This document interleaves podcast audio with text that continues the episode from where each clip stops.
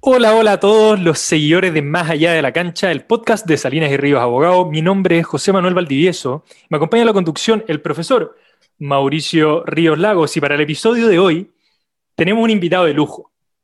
El día de hoy tenemos una leyenda del fútbol nacional, un hombre que disputó mundiales, un hombre que se escribió su nombre en la historia grande del fútbol nacional.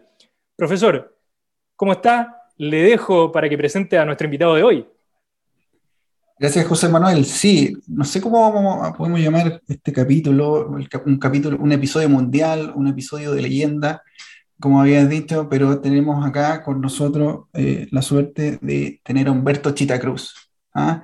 ex seleccionado, ex jugador profesional, entrenador. Ustedes, todo el mundo lo conoce, yo creo que no se necesita más introducciones, uno dice Humberto Chitacruz, ya todo el mundo sabe quién es. Y lo primero que le vamos a preguntar, dándole ciertamente la bienvenida, ¿por qué Chita? ¿Ah? ¿Por qué Chita? ¿Cómo está? ¿Cómo, cómo está? Buenas tardes. Bueno, Chita es por el, el nombre de, la... Cuando veíamos la película Tarzán, ahí hay un, un monito y le decían Chita.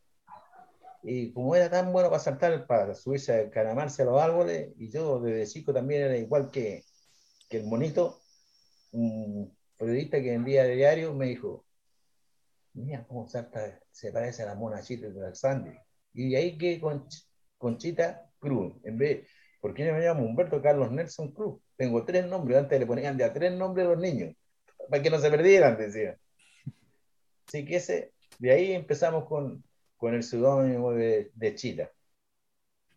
Bien, Chita, por supuesto, saludarlo. Es un orgullo para nosotros compartir con usted, como decía, una leyenda del fútbol nacional y precisamente recordado por muchos de la mítica generación que logró el tercer lugar en el Mundial de 1962. Y por lo mismo queríamos preguntarle cómo fue su experiencia, que muy pocos han tenido quizás ese honor, de disputar un Mundial de fútbol en la máxima categoría eh, representando a nuestra selección nacional. Si nos pudiera contar un poco de esa experiencia tan importante.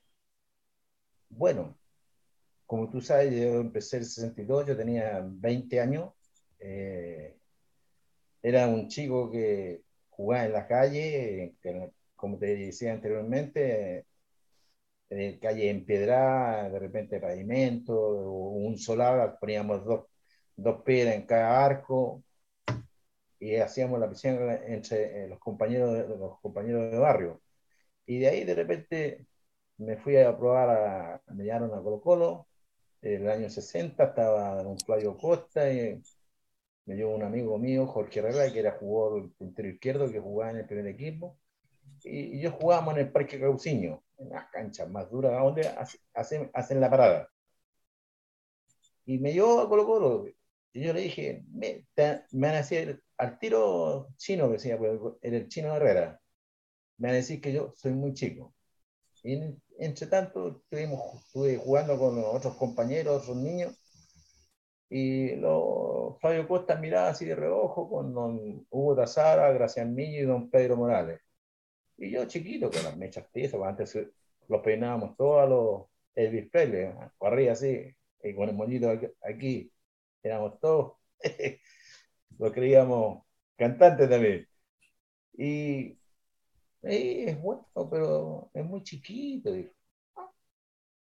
Me fui, me vine, me, me aquí en la micro, ¿sabes? Tomé la Ibao para abajo de, de, la escuela de carabinero hasta la estación central y me fui para el barrio, ¿sabes? Y empecé a jugar en el club en Máximo A todo eso después jugamos un partido contra Santiago Moño, hicieron un cuadrangular donde participaban dos clubes profesionales, que era eh, Ferro, Hamilton y Santiago Muerme. Y ahí me vio don Salvador Nocetti jugar y me dijo, te quiero llegar a Santiago. Pero es que me, en el ascenso son todos gallos, gallos hechos y de hecho y derecho, bravo, te pegan, ya. Los que de primera pasaban a segunda en esa época. Y y empezó y me dijo, no, tú vayas a jugar. Y un día faltaba, seleccionó el número 5, un cabro Mauricio Soto que jugaba, Rosalindo Soto, y Salvador me dijo, ya. Chita me dijo, ven. Pues no me decía Humberto. Chita, ven. Y yo iba. Voy a entrar a jugar. Y jugamos contra un partido contra la Lautaro Win. Partido, está, Win está lleno, aquí cerquita en el sur. Y me, me mandó a marcar a donde, en Luis Gárate y lo marqué, porque era un jugadorazo, un centro que, jugó, que jugado en Wander, en la Unión, en Colo Colo. Y no hizo nada. Pues. Y ahí me dejó a mí. Pues. Y un contrato, me hicieron un contrato. Yo, feliz, firmé un contrato. ¿Y cuánto me van a dar? Me dieron 20 mil pesos me en esa época. Uh, ¿Para qué te digo? 20 mil pesos con los chicos, con los cabros de la cuadra, íbamos casi todos los días al teatro al Teatro Monumental ahí en la Alameda con quien era Velázquez. Entonces empecé ahí. Y llegó el, sudamericano el 56, donde jugaba la selección chilena con, con la selección argentina y le perdimos 1-0. ¿Te acuerdas que hubo, se botaron las rejas? si se acuerdan ustedes en la historia del juego, eh, se murieron varias personas. Y yo, parita, pelada por ahí, me, me metí por entre medio de la reja, me metí. Y de repente está estaba el velódromo, estaba en la pista ahí, está en la cancha bajito. Se llenó el estadio, había más de 60 mil personas. Y en esa época hacía las 45 nomás. Y, y vea, Patita, vea, mirando, de repente miraba a Enrique Mazá, Leonel, a Jaime Ramírez. ya esto, voy a jugar aquí.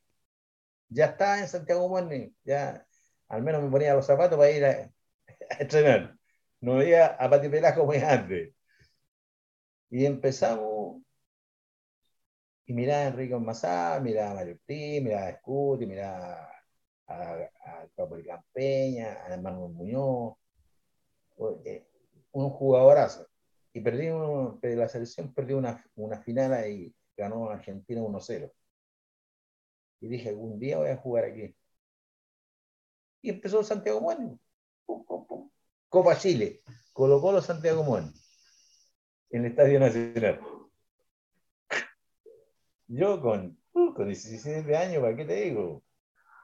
Uh, los dientes, las mechas para para arriba. ¿ah? Y me toca marcar a, a Manuel Muñoz. Manuel Muñoz era el expreso Tocopilla, extraordinariamente bueno, un seleccionado, ¿para qué te digo? pocas veces he visto jugadores chilenos tan buenos como él, como era eh, Manuel Muñoz, Cuacuá, eh, Leonel Sánchez. Uh. De repente nombro esos tres porque son los más identificados, si nombro a los el resto estaría todo, toda la tarde nombrando de jugadores. Y, y mi amigo Manuel Muñoz, que era un, rápido, grande, un moreno alto, un tocopillano del norte, aquí te digo, y no hizo nada. Y empatamos a cero. Y ahí, el número 5 pegado en el ascenso. Jugador que marcaba, el goleador, el Chita Cruz lo marca. Y no, justo no hacían nada. Pues, ellos era, le, le quitaba las pelotas sin golpearlo, sin echar ni una jugada fuerte, me la anticipaba. Y de ahí salió la, eh, llegó el seudónimo del Chita por anticipar, por la velocidad y sin golpearlo. Porque pesaba 57 kilos. Jugaba en ascenso con un tipo que tenía 30 años, canchero, grueso, y buenos jugadores también, y mañoso. Así que esa, de ahí empezó la anécdota de, del Chita Cruz para arriba del ascenso, empecé a jugar, empezamos a jugar, lo dedicamos, hicimos, este año subimos y salimos campeones. Y subimos a primera edición y después nos encontramos allá donde dije yo, algún día estaré jugando en el Estadio Nacional. Y empecé a jugar en el Estadio Nacional. Empezó Colo Colo, hacía temporadas internacionales y me pedía de refuerzo. Yo tenía 20 años, sí, fui, andaba con las pilas cargadas, no, no hacía nada. Eh. para mí, el mundo era jugar, jugar, jugar, jugar. Entrenar, jugar, jugar. Dormir, cuidarme, nada más. E, eso era todo. De repente decían las 20 mil pesos que ganaba con el chaguito, ah, estoy jugando titular. Esa fue toda mi iniciativa para que empezamos para arriba en el fútbol chileno. ¿Cuáles eran sus ídolos? por ejemplo, yo admiraba mucho a, Raúl Sánchez, a Ramiro Cortés, Manuel Muñoz, Enrique Olmazábal, y la gente de afuera, el, Chunga, eh, en Wander, Díaz, Armando Tobar, que jugaban ahí. Y de repente en la Unión jugaba Lolita Carranza, un, un, argentino que después se fue a Granada, España. Y, y, de repente empecé a tutear con ellos también.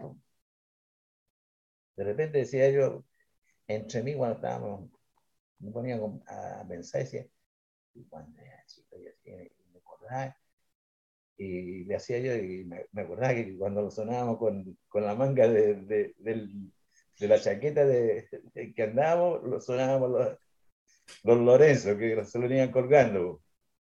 Entonces decía, mira lo que es la pelota. Hasta ahora a mí voy en el camino que yo digo, la pelota me lo dio todo. Me dio a mi familia, mis hijos, me dio un bienestar mejor que, que lo daba nuestro viejo, que era chofer de micro, que éramos hermanos. Una, el viejo se dedicaba a puro conejear nomás.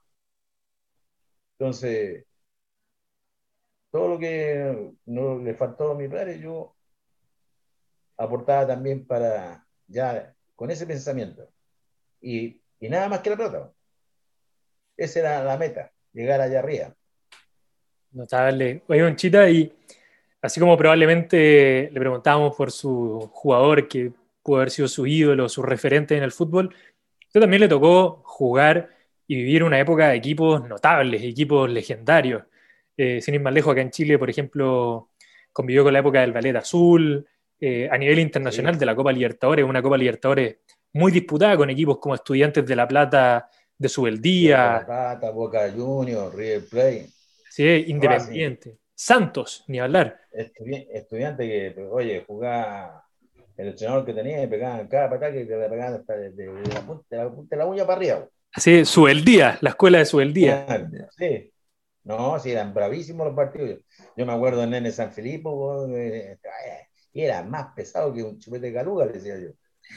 Me lo marcáis y te, tú te ponías al lado y te llegaba un manotazo o un puntazo ya, bueno, tenía que aguantarlo nomás. Pero cuando entrábamos y entrábamos nosotros, yo siempre yendo la pelota, ni un problema. A, a Mansalva así, a pegarle por pegarle, no. Con la pelota en disputa, el que, el que se desarma primero es porque no estaba bien preparado, bien ajustado el auto. ¿Qué cree usted de, las diferencias que usted que señala del fútbol, cómo se juega antes o cómo se juega hoy día.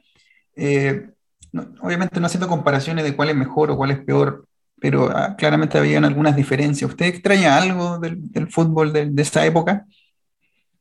Extraño la entrega.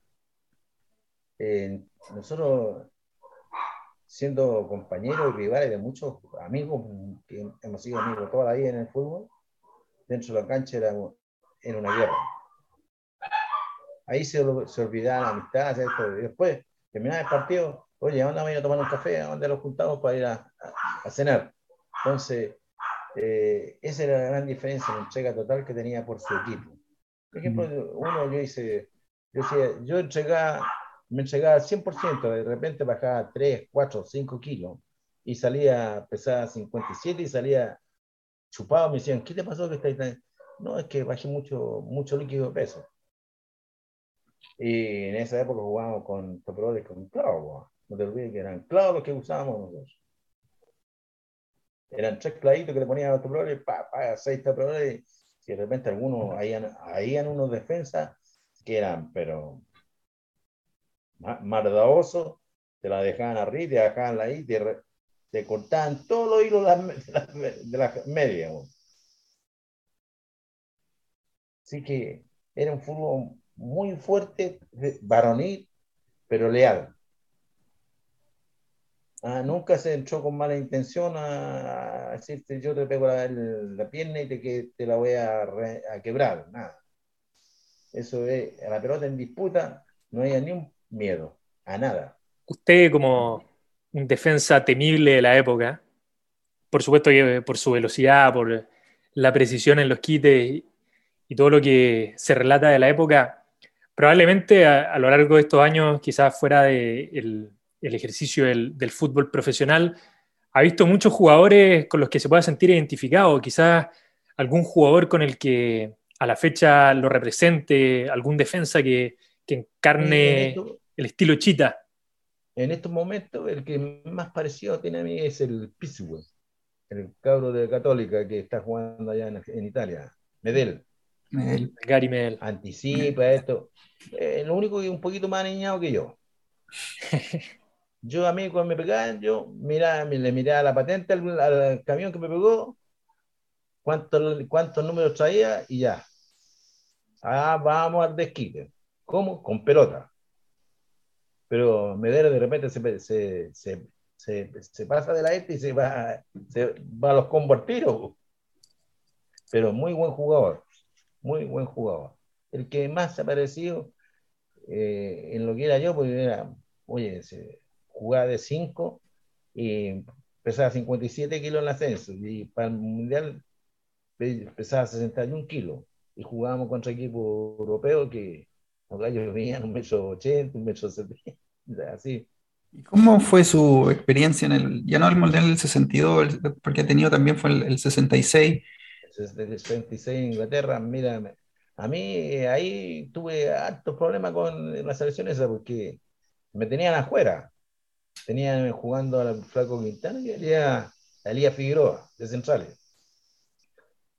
Y el otro era Humberto Donoso, que estuvo, y, el, Carlos Contreras. Y yo, como era el más chico, fíjate, Carlos Contreras un tipo 90, Elías Figueroa grande, Flaco Quintano grande. El Beto Donoso era un poquito más alto que mí, tenía el metro 75. Y a un metro, a un metro 63. Y de repente los tocó eliminar con Ecuador jugamos una eliminatoria y yo estaba fuera de la selección. Y ahí venía un jugadorazo jugando por el Ecuador, Alberto Spencer, que era de River Plate. ¿Se acuerdan ustedes de Alberto Spencer? Mm. Buenísimo, un ecuatoriano. Bueno, bueno, bueno. Y grande. Y de repente dijeron, y bueno, ¿quién marca a Spencer? Sí, le ha hecho goles a Elías y a Quintano en, Ecuador y en. Mm, jugamos la clasificación en Lima.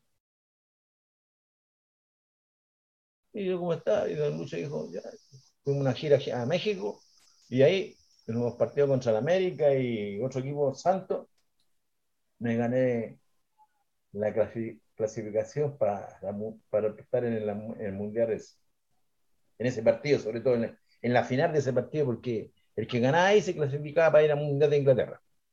Y jugamos, la final esa la jugamos en Lima. Y la gente de aquí Chile fue toda, se fue por caravana, pasaron por Arica, para allá, llegaron a Lima, estadio lleno.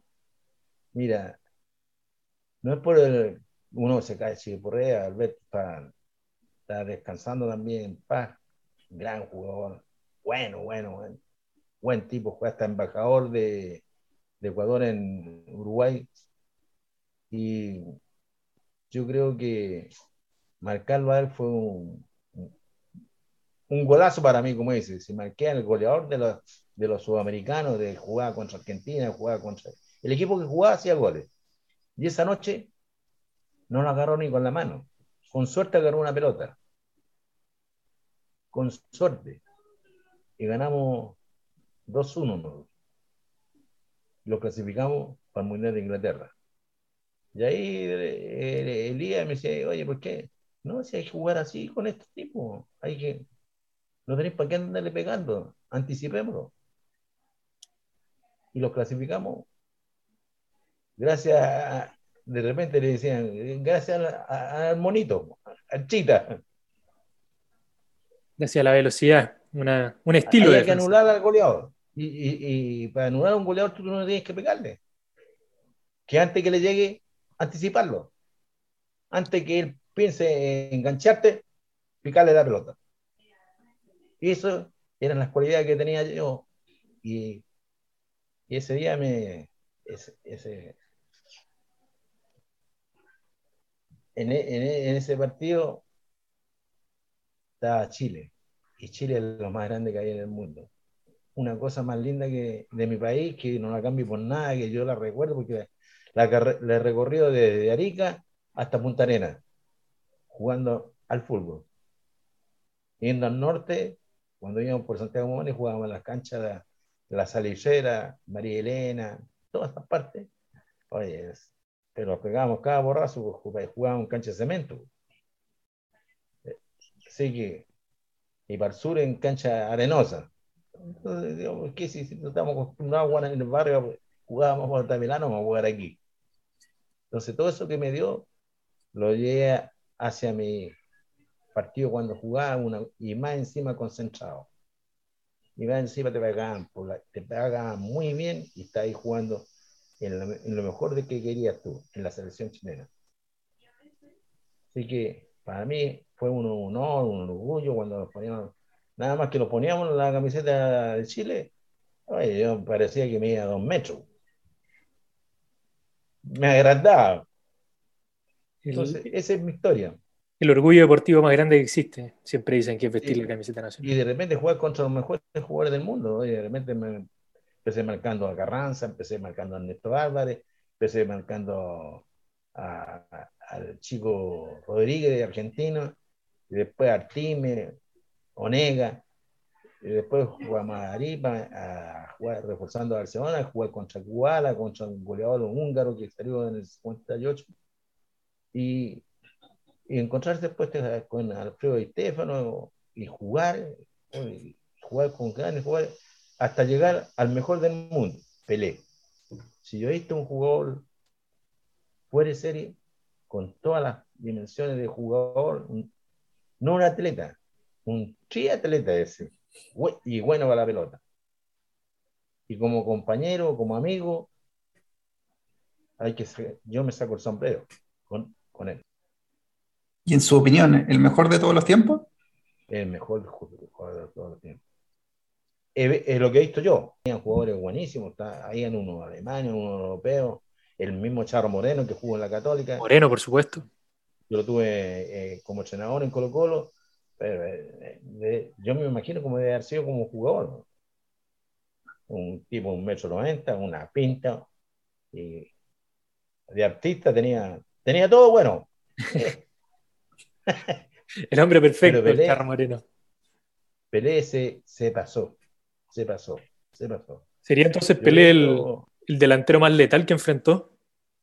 Es el más letal. Yo me acuerdo que la primera vez que jugué contra él, colocó mi peor refuerzo, yo estaba en el Chaco, me pegó jugando un Sagonara y estábamos jugando aquí en el Estadio Nacional. Y yo me tiré ahí en la mitad de la cancha y dije, yo voy a ganar aquí. Me puse con 57 kilos, y pelé, el estadio lleno, y me tiro yo, y paso rajado para la pista de ceniza. Y cuando me voy parando en la pista de ceniza, pero estaba haciendo el gol en el arco de. Ah, no me tiro nunca más al suelo. Nunca más me tiré. Ahí. A donde ella peleé, estaba yo. A donde saltaba, estaba metido yo. A donde salí, quería enganchar, ahí estaba picándole la pelota yo. Y me decía, eh, siempre que aparecíamos jugando en contra, me decía, otra vez, chita, ¿y qué queréis que le haga si me traen? Yo no sé por qué te tienen miedo a ti, Tienes dos piernas, soy moreno, soy alto, soy encachado. Y me chita, pero es que tú, tú tenías otra cosa, tenías la picardía, me decía. Bueno, y así lo hicimos amigos, jugamos 10 años en contra, del año 60 hasta el 70 donde jugó el Mundial en México, que maravilloso como jugó Nero. La rompió.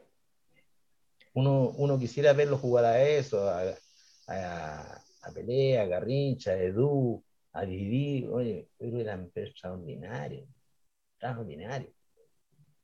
Por repente hablar de los jugadores argentinos, uruguayos, Rocha, Miguel, ¿para qué te digo? Nosotros teníamos nuestros jugadores que eran muy buenos. Teníamos a Guaguá, Manuel Sánchez, Jaime Ramírez, Mario Moreno, que, la gente ni habla de esos jugadores, pero eran extraordinarios, extraordinarios. Uno de repente se queda con la, con la galleta. Una vez hablaban de, Mario Moreno ganó solo la selección argentina aquí, una noche, 1-0, jugando una vez. Me mandaba más que yo lo estaba mirando a la tribuna.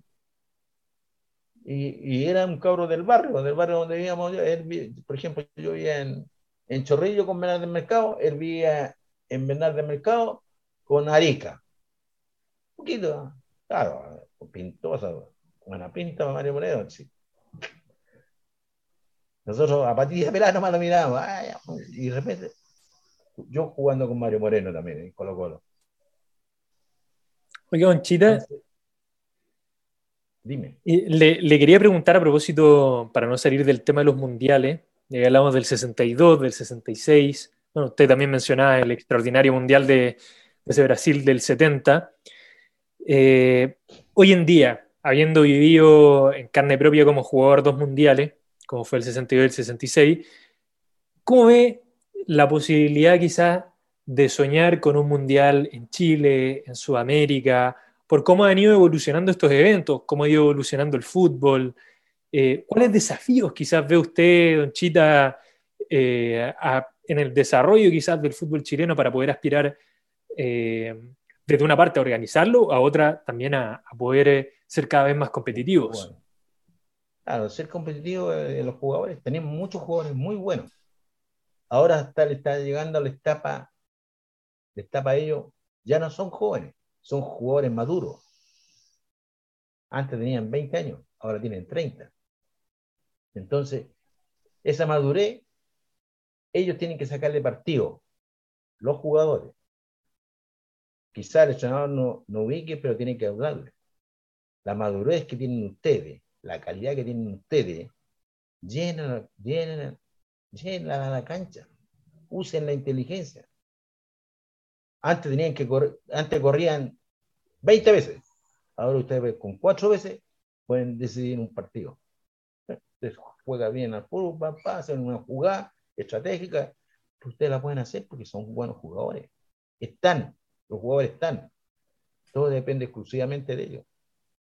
Y lo otro, que tienen que ponerse eh, también el corazoncito ese que tiene, la, que tiene, porque uno siempre dice, va Chile, Chile, eso, tiene que ponerse ese pesito. Es tan corto el peso ese, pero tan grande que es para cuando uno gana, que la gente dimensiona de, de una manera que, que yo la, la, cuento porque, oye, yo ando de repente por ahí por el barrio y hay una señora de 80 años, Don Chita, ¿es usted? Sí. Ay, ¿cómo está? Bien, pues señora, ahí viviste coleando todavía. ¿Ah?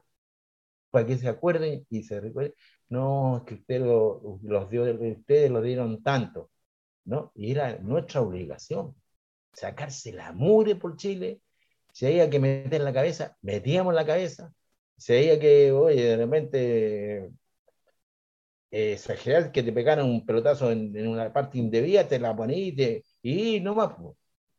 Hoy, hoy por hoy los, chicos no hacen eso mucho fútbol eh, para allá, para acá, muy, muy para, para de repente para verla así en, la tele. No están en entrega total, como quieren, tanto como eran los uruguayos, como después empezó Brasil, porque Brasil empezó el 58, como empezó justamente con el jugador que estamos hablando, Mauricio Durante Nacimiento Pelé que hizo, tenía 18 años cuando Edson jugó allá en el Mundial. Entonces, uno va, y si hay chicos buenos, nosotros tenemos muchos chicos muy buenos jugadores en Chile. Ahora depende de ellos que le pongan, como dice en la el cacao. Si hay que ponerle cojones, hay que meterle, compadre, aquí. Aquí estamos en nuestra casa. Y aquí no nos pasa a llegar nadie. Aunque sean mejores que nosotros. Nosotros aquí Aquí manda papá, como dice. Aquí, ¿quién pone la mesa? Nosotros. ¿Quién la sirve? Nosotros. ¿Quién se la come? Nosotros. Ese, en la motivación que tiene que tener siempre el jugador. Creerse que es más que el, otro.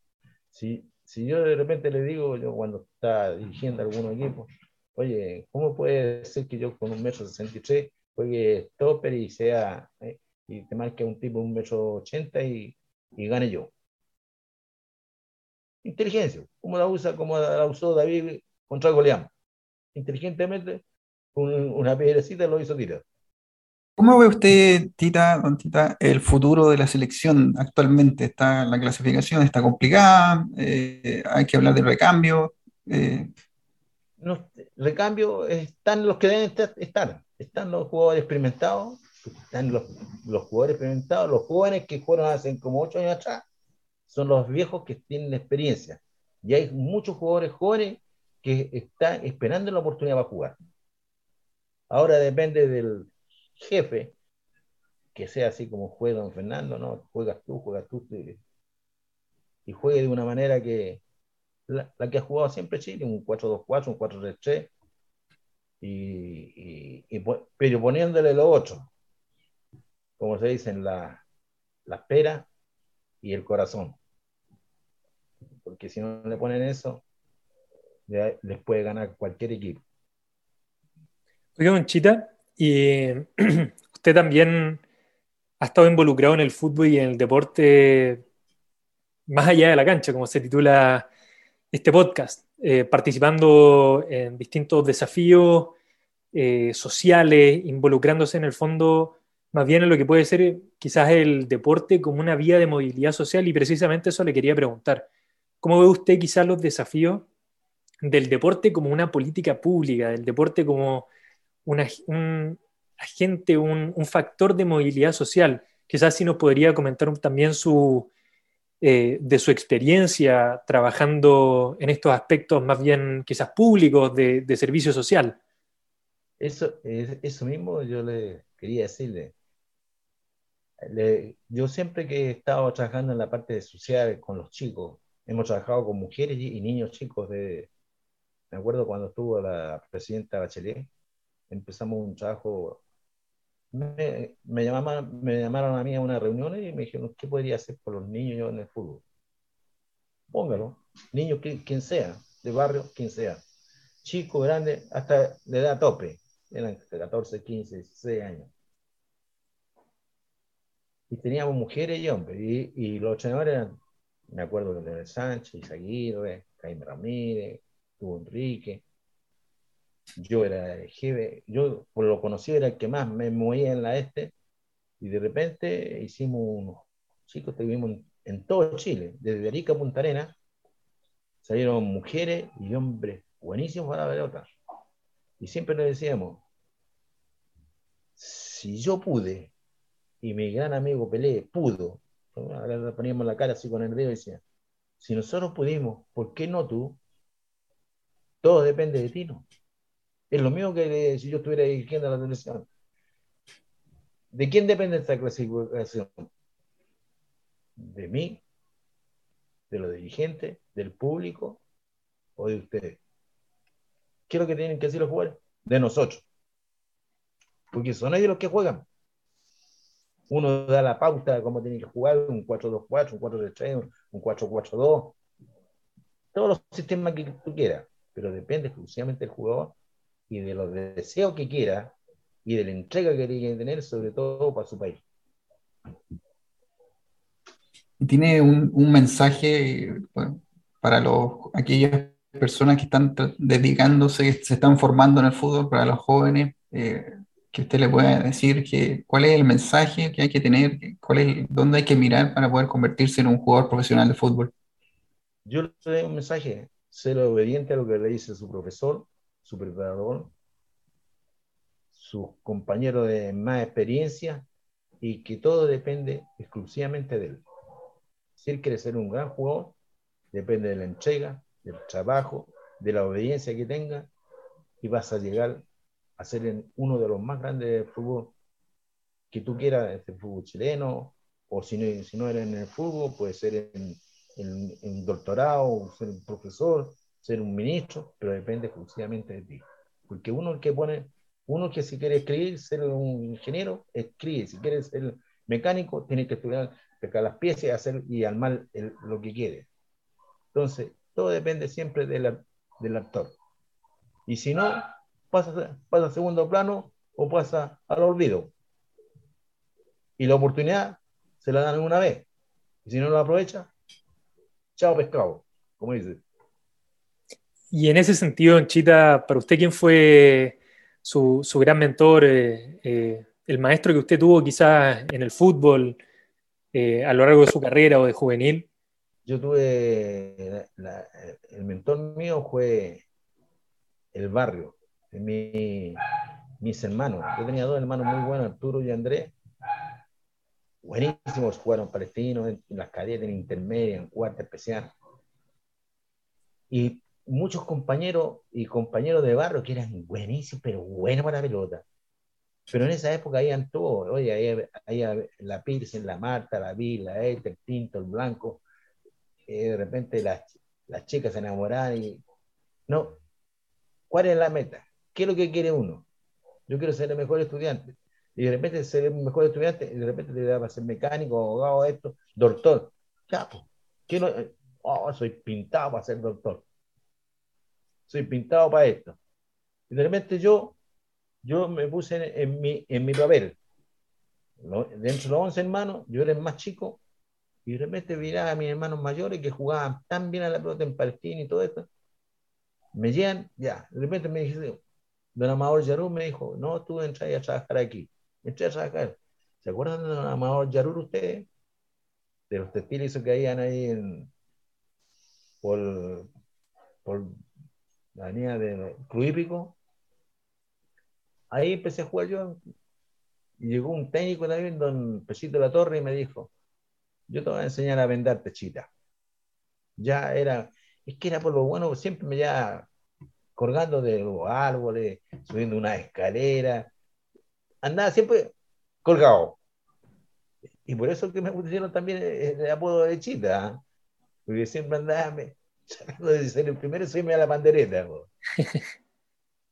y uno llega y dice, y yo llegué a la conclusión que justamente una vez con mi, gran amigo Pelé, dijimos, yo la vez que quise ser jugador, dije, todo depende de mí, dijo Pelé.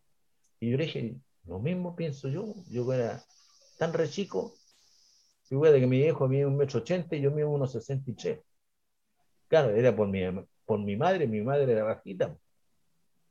Entonces yo salía a ella.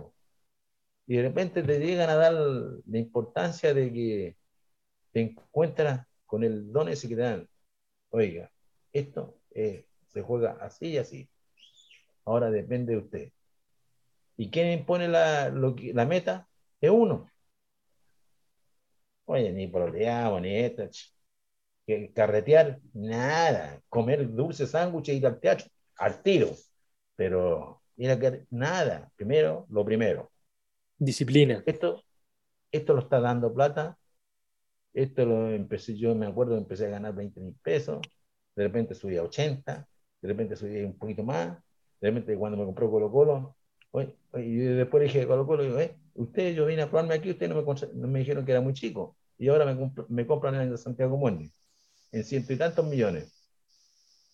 Y de repente ahí, mi viejo era chofer de micro, yo compré dos micros. papá. Ahí tiene usted, haga lo que quiera. Medir justo de lo que le gustaba a él, que él fuera de él. No fuera más el obrero que trabajaba para, para ciertos dueños de micro. Entonces, todas esas cosas el fútbol me las fue dando y yo me fui enorgulleciendo mientras más trabajaba, más, más, jugaba y me daba la sensación de que a medida que iban pasando los años, oye, yo pensé ser el mismo cabro chico igual. No, no crecía nada, lo único que después me empezaron a salir canas. Me puse el pelo blanco y ya dije, ahí llegó la... Y de repente a los treinta y tantos años ya me retiré del fútbol. Hice el curso de entrenador con don Fernando Riera, porque don Fernando lo dijo ustedes después que terminen ser futbolista, ojalá sean todos entrenadores. Tuve la suerte de dirigir varios equipos y bueno, ahora estamos sin, sin nada de eso porque están muchos técnicos extranjeros y están trabajando ellos. Y, y el fútbol se ha estancado un poco, porque no le han dado tiraje a la chimenea. El único equipo que le ha dado más tiraje a la chimenea ha sido la Universidad Católica y ahí lo ven ustedes donde está la Universidad Católica. Porque tira la materia prima que tiene. Y uno se los manda para allá, de repente uno manda a Colo Colo, no, no lo dejan, ah, que es muy chico, que esto. Y déjenlo, es muy bueno el cabro chico ese. Y así han salido, así han salido los jugadores buenos de, del barrio. Se van haciendo los, los cracks y de repente se dimensionan tanto que se, se revolucionan que han pasado, como el caso de Arturo, Arturo Vidal, que de repente, eh, oye, oye, juega una fiesta y se tuvo accidente, no, si, el trabajo, si uno quiere ser ídolo, tiene que dejar las tentaciones a un lado. Sí, las puede hacer, pero no ser el que digan, ah, anda en tal parte. Oye, Bonchita, eh, notable. Para nosotros ha sido un capítulo y una conversación eh, increíble. Se, nos pasó volando. Eh, lamentablemente llegó el, pitazo final del árbitro a este capítulo. Pero... Clase de historia esto, ¿eh? una clase de historia, ha sido un, recorrido, pero notable. Se pasa, el tiempo volando, y eso que no te contaba, que quedan varias anécdotas, cuando andaba con los pantalones cortos y de repente yo le decía a los cabros, ¿cómo le hace usted? Yo me sonaba a la vela, le hacía con, la manga a la vela. ¿Ah? Y ah, profe, me, bueno, así empecé yo, y de repente se me le dio la oportunidad y ahora mira lo que estoy. Sí, aprovechó. Esto es una lección de fútbol, de la vida. El fútbol me lo dio todo, la pelota me lo dio todo, y yo a mis hijos le he dado todo lo que yo no tuve, pero mi viejo me lo trató de darlo. Los dio 11 hermanos, que somos los hermanos más felices de la tierra, que yo decía, ¿cómo puede ser tanto? antes se, cocinaba con, con acerrín por los chonchos. A nosotros no nos cabe duda también que usted le devolvió al fútbol todo lo que el fútbol le dio y por supuesto también a Chile dando el logro más notable en la historia de nuestro país, que fue ese histórico tercer lugar en la Copa del Mundo de 1962.